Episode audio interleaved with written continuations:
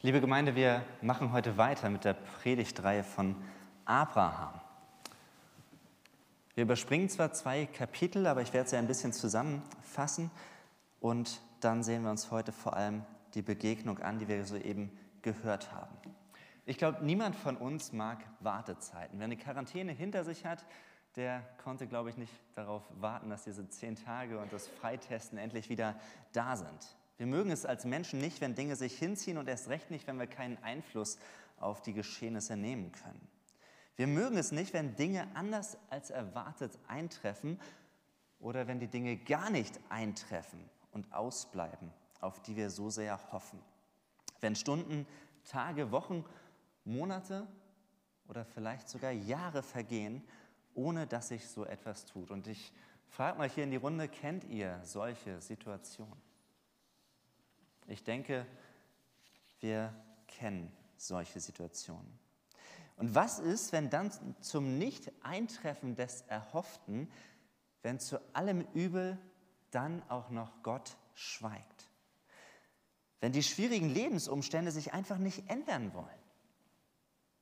Wenn man intensiv bittet, man fleht und hofft, jahrelang, aber es scheint sich nichts zu ändern.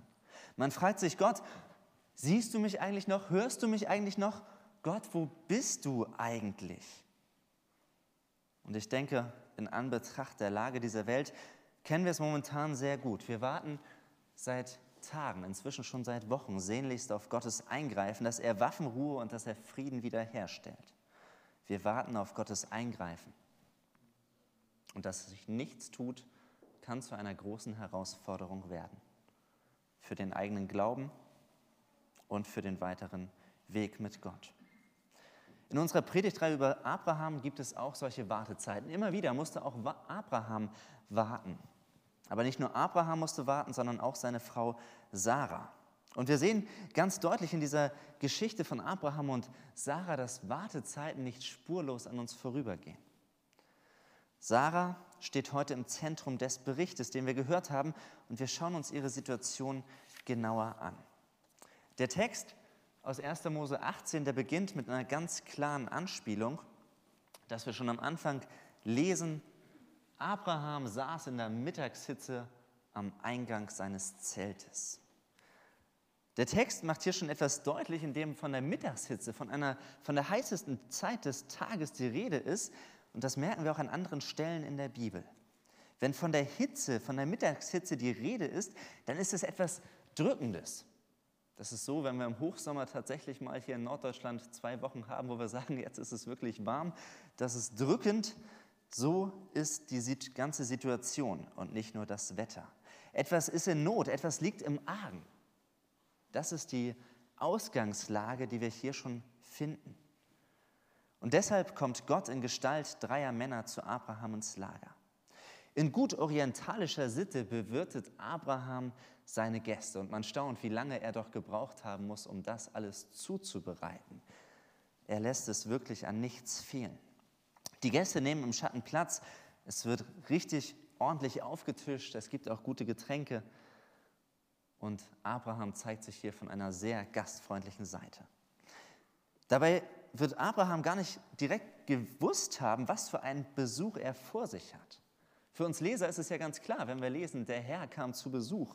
Oder wir kennen ja auch die Deutung, dass es vielleicht irgendwie was mit der Trinität zu tun haben könnte. Für Abraham war das gar nicht klar. Trotzdem bewirtet Abraham die Männer vorzüglich, er sorgt für ihr Wohl und Sarah bleibt erstaunlicherweise im Hintergrund. Und doch, wenn man den Text anschaut, dann geht es sehr lange darum, dass sie gut bewirtet werden von Abraham und als sie dann ein bisschen ins Gespräch kommen, da bringen die Männer den Grund für ihr Kommen ziemlich schnell auf den Punkt. Und es wird erstaunlicherweise deutlich, ihr Besuch gilt, trotz der ganzen Fürsorge Abrahams für ihr Wohl, der Besuch der Männer gilt nicht Abraham, sondern sie fragen ganz klar, Abraham, wo ist deine Frau Sarah? Hier müssen wir innehalten und einen ersten Stopp machen. Und wir merken, Gott kommt mitten hinein in die Nöte und Probleme des Lebens von Sarah. Gott kommt unerwartet und er sucht Sarah in ihrer Not auf. Gott sucht Sarah und seine Frage lautet, Sarah, wo bist du? Sie hört es ja durch die Zeltwand mit. Und in dieser Frage der Besucher schwingt auch einiges mit. Sarah, wie geht's dir? Sarah, was treibt dich um? Sarah, was beschäftigt dich? Sarah, was freut dich? Aber Sarah, was schmerzt dich auch? Und wir kennen die Frage Gottes, Mensch, wo bist du? Schon vom Anfang der Bibel, wo Adam und Eva unmittelbar nach ihrem Versagen im Paradies von Gott so gerufen werden. Mensch, wo bist du? Und Gott fragt hier auch so nach Sarah. Sarah, wo bist du? Und Gott fragt auch heute noch nach uns. Wo bist du? In der drückenden Hitze des Lebens fragt Gott nach uns. Er fragt nach jedem Einzelnen. Und wir können uns ja auch fragen, warum fragt Gott eigentlich? Gott fragt, weil er unser Herz kennt. Er weiß, was dir und was mir zu schaffen macht. Er weiß, wie es uns geht. Er weiß, wie bedürftig wir innerlich sind. Er weiß, welche Wunden, welche Schmerzen, welche Wartezeiten uns das Leben zugefügt hat und zufügt.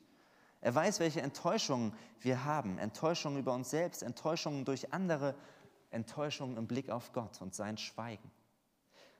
Und Gott weiß, dass wir nur in seiner Gegenwart aufblühen und zu echter Freude finden können. Und so ist die Frage Gottes, wo bist du, eine Einladung. Es ist eine Einladung, mit unserer Not und mit all dem, was uns ausmacht, in die heilsame Gegenwart Gottes zu treten. Für Sarah war es wirklich eine extreme Situation, in der sie sich befand und in der sie sich vermutlich mit Absicht auch etwas von dem Besuch und damit auch von Gott abgewandt hatte. Und das schauen wir uns jetzt etwas näher an. Was ist eigentlich die Not in Sarahs Leben? Die Not, in der Gott Sarah begegnet. Wir sehen einmal ein bisschen im Zeitraffer die Geschichte Abrahams, wie diese großartige Geschichte, die wir uns in den letzten Wochen angesehen haben, wie das eigentlich alles für Sarah gewesen sein muss. Kurz vor dem Aufbruch in ein neues und fremdes Land hatte Gott doch ihr und ihrem Mann ein wunderbares und großartiges Versprechen gegeben. Gott hatte gesagt, Abraham, ich will euch, ich will dich und deine Frau Sarah zu einem großen Volk machen und die Anzahl eurer Nachkommen soll größer sein als die Anzahl der Sterne. Damit war Sarah aufgebrochen und damals war sie 65 Jahre alt gewesen. Nicht mehr ganz jung, schon im vorgerückten Alter und doch war das Thema Familienplanung für sie zumindest theoretisch noch nicht abgeschlossen. Voll Hoffnung und voller Vertrauen war sie mit Abraham losgezogen im ganz festen Glauben daran, dass sie bald ein Kind in ihren Armen halten würde, dass Gott seine Versprechen und Verheißungen erfüllt. Und Kinder bedeuteten damals ja besonderen Segen, eine große Nachkommenschaft. Das war der Traum und das Ziel einer jeden Frau. Und dann kommen sie aber im verheißenen Land an. Die Jahre vergingen und sie hat weiter gehofft, gebangt und gebetet, dass Gott sie doch endlich mit dem versprochenen Kind beschenken würde. Aber dann kommt zuerst ein enormer Tiefschlag, den sie erleben muss. Dass sie nach Ägypten gehen und Abraham seine Frau wie ein Schutzschild vor sich hinhält. Dass er sie dem Harem des Pharaos überlassen hat, aus Angst und Sorge um sein eigenes Leben und Wohlergehen. Sarah wird frustriert, sie wird schockiert gewesen sein, von Abraham so allein gelassen zu werden. Immerhin hatte Gott sie dann aber aus dieser Lage befreit. Sie durfte an Abrahams Seite wieder zurück ins verheißene Land ziehen. Und dort wird sie dann weiter auf den Nachwuchs gewartet haben. Sie hat doch gehofft, dass Gott endlich sehen würde, wie sehr sie unter der Kinderlosigkeit litt, wie tief der Schmerz in ihrem Herzen war. Aber je mehr Zeit verging, desto geringer wurde die Wahrscheinlichkeit doch, dass das mit den Nachkommen noch mal etwas werden würde. Und die Sorge und der Zweifel wachsen doch immer mehr. Gott, wo bist du? Gott, warum siehst du mein Elend und meine Not nicht? Gott, was wird denn jetzt endlich aus deiner Verheißung? Diese Fragen wird Sarah sich gestellt haben und sie wird müde geworden sein vom jahrelangen Hoffen und Warten. Und dann, nach elf Jahren, die sie schon in Kanaan ist, verliert Sarah die Geduld. Sie versucht dem Nachwuchs, der Nachwuchsfrage auf die Sprünge zu helfen und ich fasse im Schnelldurchlauf Kapitel 16 und 17 zusammen. In 1. Mose 16, Vers 2 kommt Sarah zu dem Schluss, dass sie sagt, der Herr hat mir Kinder versagt. Sie kommt zu dem Schluss, mein Lebenstraum ist geplatzt und damit auch die Hoffnung, dass Gott meine Not sieht und hört. Das Thema Kinder und Nachkommen hat sehr viele Schrammen und Narben in Sarahs Herzen und in ihrer Seele hinterlassen. Und jetzt ist sie an dem Punkt, dass sie innerlich sich mit diesem Thema abgefunden hat, dass sie es für sich abhakt. Und ja, vielleicht ist es manchmal auch besser, mit einem Thema irgendwann mal abzuschließen, sich seinem Schicksal zu fügen, als ständig durch neue Enttäuschungen und unerfüllte Hoffnungen die Wunden des Lebens und der Vergangenheit neu aufzureißen. Und Sarah hat dann eine Idee. Sie versucht mit eigenen Mitteln dem Nachwuchsproblem auf die Sprünge zu helfen. Und sie fordert Abraham auf, mit ihrer Magd Hagar zu schlafen. So verzweifelt ist sie, dass sie ihren Ehemann mit ihrer Magd schlafen lässt. Sarah schlägt einen Umweg ein, ähnlich wie Abraham damals im Angesicht der Hungersnot im verheißenen Land er nach Ägypten geht. Und tatsächlich war es so, würde Hagar einen Sohn bekommen, dann gilt es so wie Sarahs eigener Nachkomme. Es ist ein rechtlich gültiger Weg. Und Sarah könnte so endlich von diesem Dauerdruck und der Frage der Nachkommenschaft befreit werden. Und tatsächlich, Hagar wird schwanger, sie bekommt einen Sohn, Ismael, aber eigentlich wird dadurch erstmal alles schlimmer. Hagar ist hochmütig gegenüber Sarah, Sarah demütigt Hagar und das Chaos ist perfekt. Und erst als Gott eine persönliche Begegnung mit Hagar hat, werden die Verhältnisse so weit geklärt, dass diese Konstellation einigermaßen miteinander leben kann. Sarah ist 76 Jahre alt und Abraham 86 Jahre alt. Und dann folgt eine Lücke von 13 Jahren, in denen wir nichts erfahren über das Leben von Abraham und Sarah. Am Ende von Kapitel 16 folgen 13 Jahre Schweigen. Und das ist schon krass. Wir erfahren nichts über eine Begegnung zwischen Gott und Sarah oder zwischen Gott und Abraham. Wie haben die beiden eigentlich gelebt in dieser Zeit? Wie ging es weiter mit dieser schwierigen Konstellation mit Hagar und Ismael? Haben Abraham und Sarah darüber geredet? Lebten sie vielleicht nur noch nebeneinander her, frustriert vom anderen und vom Ausbleiben der eigenen Nachkommen? Haben sie in diesen Jahren eigentlich noch etwas von Gott erwartet? Oder haben sie inzwischen Stück für Stück ihre Berufung der Nachkommenschaft ad acta gelegt? So genau wissen wir es nicht. Aber dann kommt Kapitel 17, auch das fasse ich nochmal zusammen. Mit Kapitel 17 kommt wieder neue Bewegung in die Abrahamsgeschichte. Die 13 Jahre enden und was in Kapitel 17 geschieht, das passiert nur wenige Zeit vor unserem heutigen Text. Abraham hat wieder eine Begegnung mit Gott. Und was auch immer Abraham und Sarah in dieser Zwischenzeit gedacht haben mögen, so rückt Gott in Kapitel 17 die Dinge wieder zurecht. Die Frage der Verheißung der Nachkommen wird deutlich, zumindest für Abraham. Gott begegnet Abraham und er stellt sich als der El Shaddai vor. Zum ersten Mal lesen wir davon in der Bibel, dass Gott sich als der Allmächtige vorstellt und er erneuert seine Zusage an Abraham. Dass Abraham, obwohl er inzwischen 99 Jahre alt ist, dass er unzählige Nachkommen haben soll und dass seinen Nachkommen das Land gehören soll. Und in Kapitel 17 ordnet Gott auch eine Namensänderung an. Ich habe Abraham ja immer der Sprache, der einfacheren Sprache halber immer Abraham genannt, aber eigentlich wird erst dann Abraham zu Abraham und seine Frau Sarai zu Sarah. So sollen die beiden künftig heißen. Abraham bedeutet Vater einer Menge und Sarah bedeutet Fürste. So sollen sie nach dieser Begegnung durch Gott angeordnet heißen.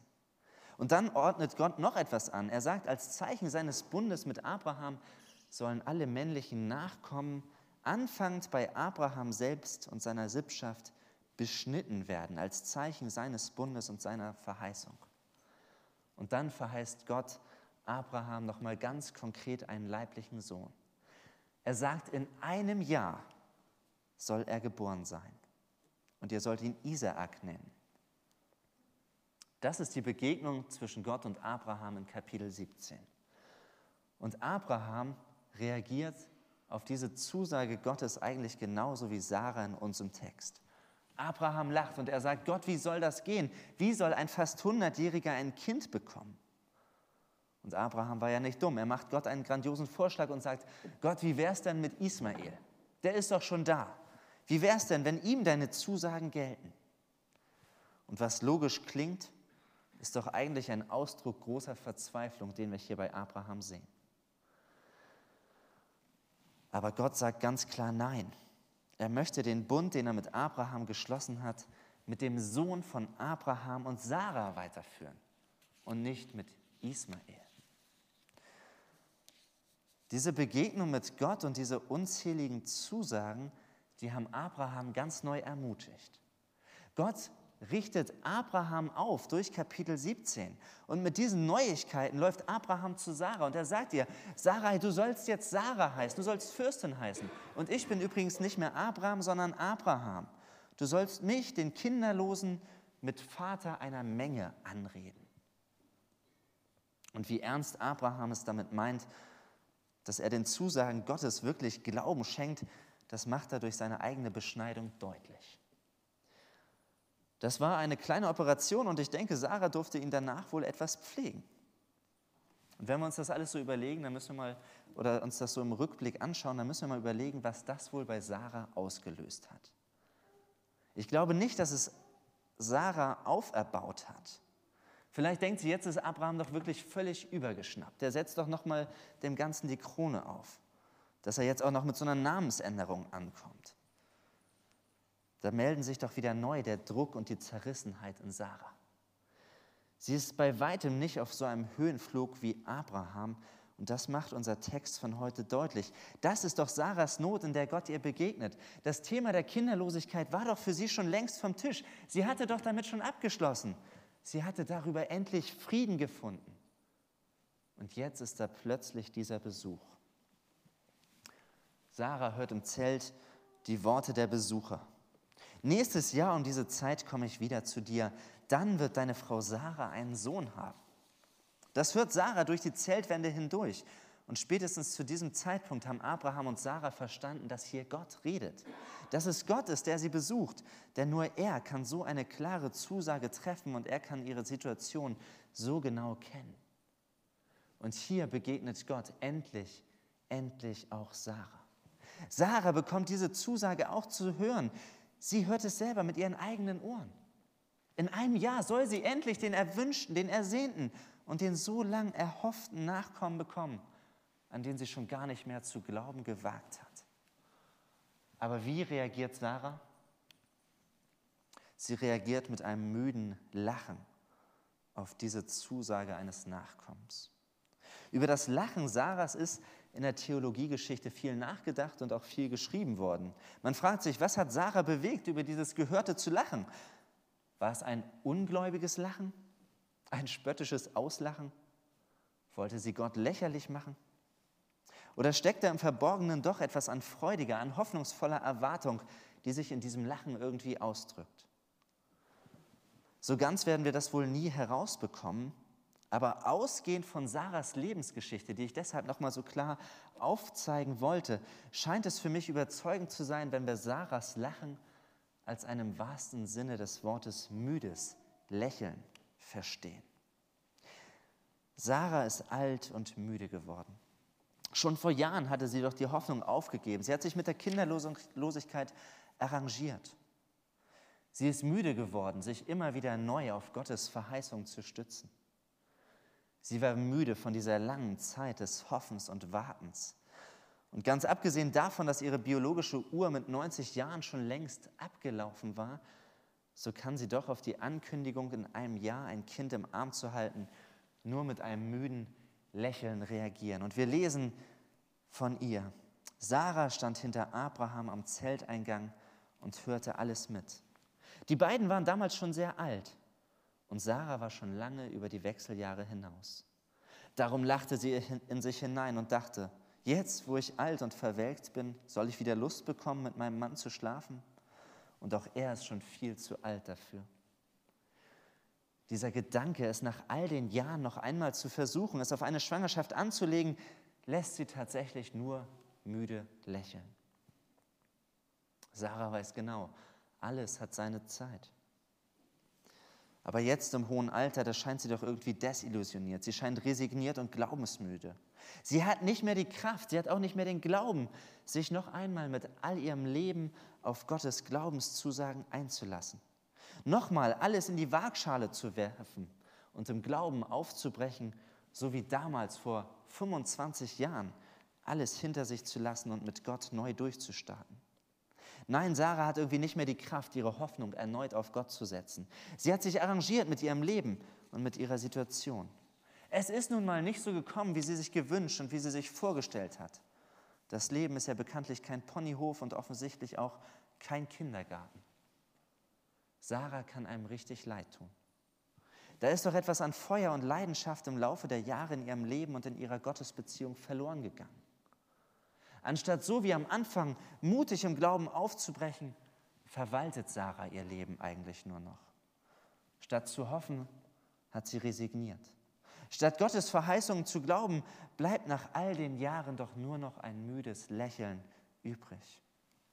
Diese lange Wüstenzeit hat Sarah glaubensmüde und hoffnungslos gemacht. Jetzt, wo ich alt und verwelkt bin, glaube ich nicht mehr daran, dass Gott eingreift. Das ist die Situation, in der wir Sarah finden.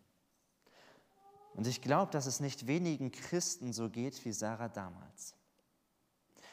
Der Gedanke, dass Gott unser Leben auf übernatürliche Weise umkrempelt, dass Gott in seiner Kraft Dinge in Bewegung setzt, dass er neues Leben schafft, dass er neue Situationen eröffnet und Dinge verändert, das lässt viele doch auch heute nur müde lächeln. Was erwarten wir eigentlich noch von Gott? Was trauen wir Gott zu? Sehen wir uns eigentlich noch nach mehr Veränderung in unserem Leben? Nach mehr Frucht? Nach einem Leben, das mehr oder konkreter einer Berufung Gottes entspricht? Oder haben wir uns mit dem Status quo abgefunden? Gott fragt Sarah, warum hat sie gelacht? Warum denkt sie, dass sie zu alt ist, um ein Kind zu bekommen? Und Gott wirft ein unglaublich starkes Argument in den Ring. Ist denn irgendetwas, unmöglich für den Herrn? Eine gute Frage. Ist denn irgendetwas für Gott unmöglich? Vermutlich würden wir alle sagen, nein, natürlich nicht. Gott kann doch alles. Gott ist groß und allmächtig. Für Gott ist natürlich nichts unmöglich. Aber wie sieht es aus in unserem Alltag? Die Geschichte über Sarah fordert uns heraus, ganz neu darüber nachzudenken, was wir eigentlich noch von Gott erwarten. Schön wäre es ja, wenn er endlich eingreift. Aber die Erfahrungen und Enttäuschungen des Lebens, die lernen uns doch oft, dass es zu oft anders kommt, als wir es erhoffen und ersehen, als wir es uns wünschen. Und so wie Sarah mit ihrem Lachen konfrontiert wird, so werden auch wir durch diesen Text mit unserem eigenen, vielleicht glaubensmüden Lächeln konfrontiert. Und die Frage ist doch auch, wo habe ich mich vielleicht mit meinem Leben und meiner Lebenssituation bereits arrangiert? Wo verwalte ich mein Leben nur noch, anstatt mutig im Glauben aufzubrechen? Wo habe ich resigniert, anstatt hoffnungsvoll nach vorne zu schauen? Wo sind meine Leidenschaft und mein Feuer einem müden Lächeln gewichen?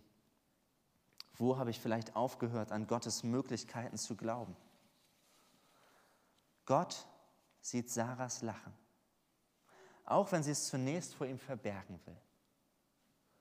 Und ich finde es faszinierend, dass es Gott nicht egal ist, dass Sarah aufgehört hat, an sein übernatürliches Eingreifen zu glauben. Gott ist es nicht egal, dass ihr Glaube leidenschaftslos geworden ist, sondern Gott übergeht die Glaubensmüdigkeit und Resignation in Sarahs Leben nicht. Er deckt auf, was in all den Jahren in ihrer Gottesbeziehung verloren gegangen ist. Und er stellt unbequeme Fragen. Er fragt, warum hat Sarah gelacht? Warum denkt sie, dass sie zu alt ist, um ein Kind zu bekommen? Ist denn irgendetwas unmöglich für den Herrn? Gott hinterfragt schonungslos die Haltung Sarahs.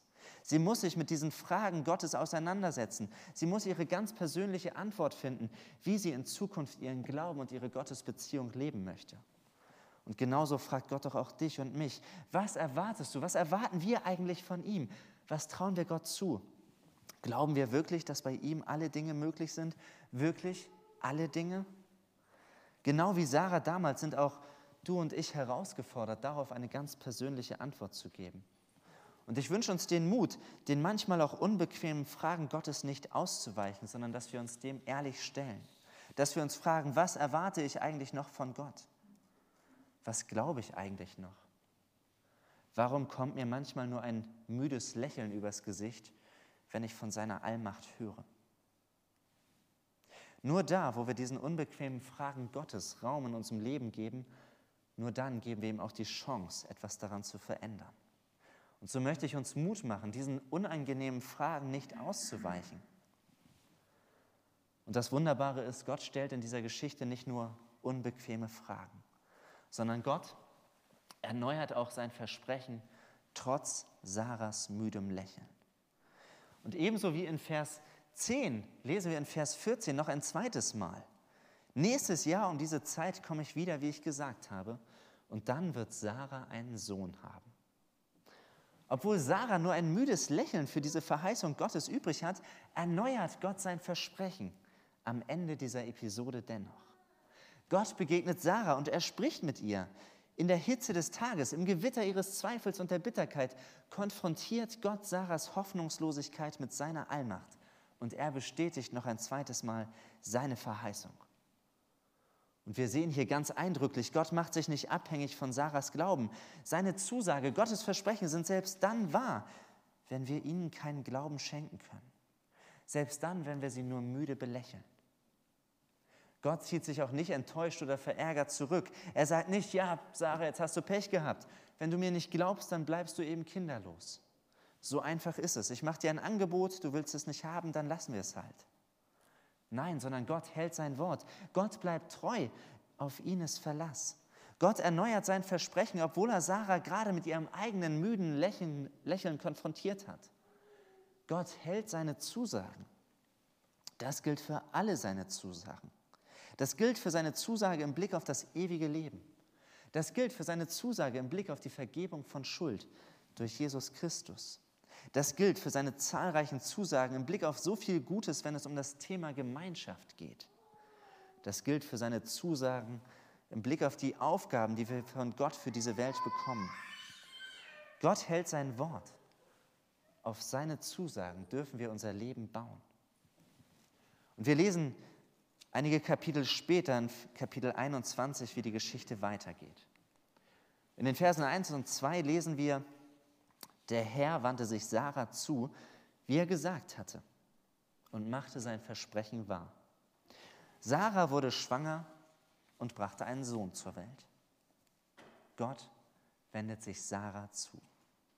Warum? Weil sie so glaubensstark und treu ist? Weil sie nie die Hoffnung aufgegeben hat und jederzeit an Gottes Verheißung festgehalten hat? Gewiss nicht sondern Gott wendet sich Sarah zu und Sarah wird schwanger aus einem einzigen Grund, weil Gott es versprochen hat. Weil Gott gesagt hat, ich sage es dir zu. In einem Jahr wirst du ein Kind auf deinem Arm halten, dein Kind. Und so wandte der Herr sich Sarah zu, nicht umgekehrt, sondern so wie er gesagt hat, macht er sein Versprechen wahr. Und hier erlebt Sarah die lang ersehnte Erfüllung der Verheißung. Sie erlebt endlich die Wende in ihrem Leben. Und doch ist der Wendepunkt für Sarah bereits in Kapitel 18 zu sehen, in unserem Text. Wir sehen nämlich Gottes Reden, sein Wort und seine Ansprache an Sarah, die den Heilungsprozess für Sarahs Leben einleiten. Abraham konnte Sarah den Glauben nicht vermitteln, trotz der Begegnung, die er mit Gott hatte.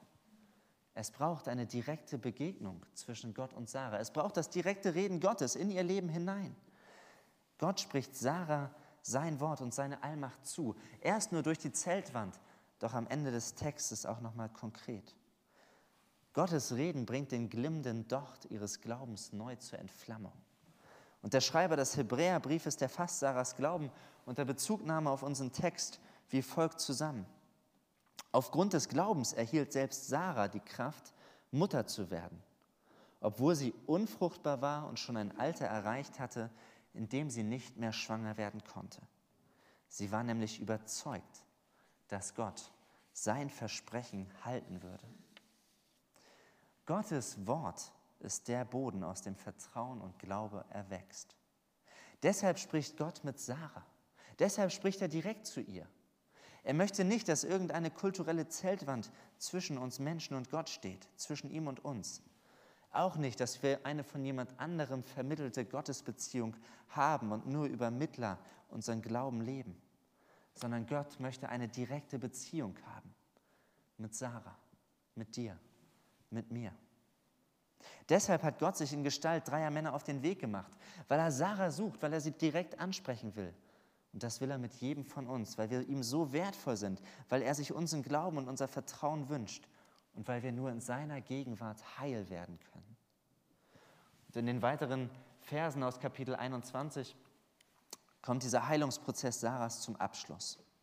Da heißt es weiter, Abraham wurde trotz seines hohen Alters noch einmal Vater. Genau zu der Zeit, die Gott ihm genannt hatte. Er gab dem Sohn, den Sarah ihm geschenkt hatte, den Namen Isaak. Das bedeutet, man lacht. Als Isaak acht Tage alt war, beschnitt Abraham ihn genau wie Gott es angeordnet hatte.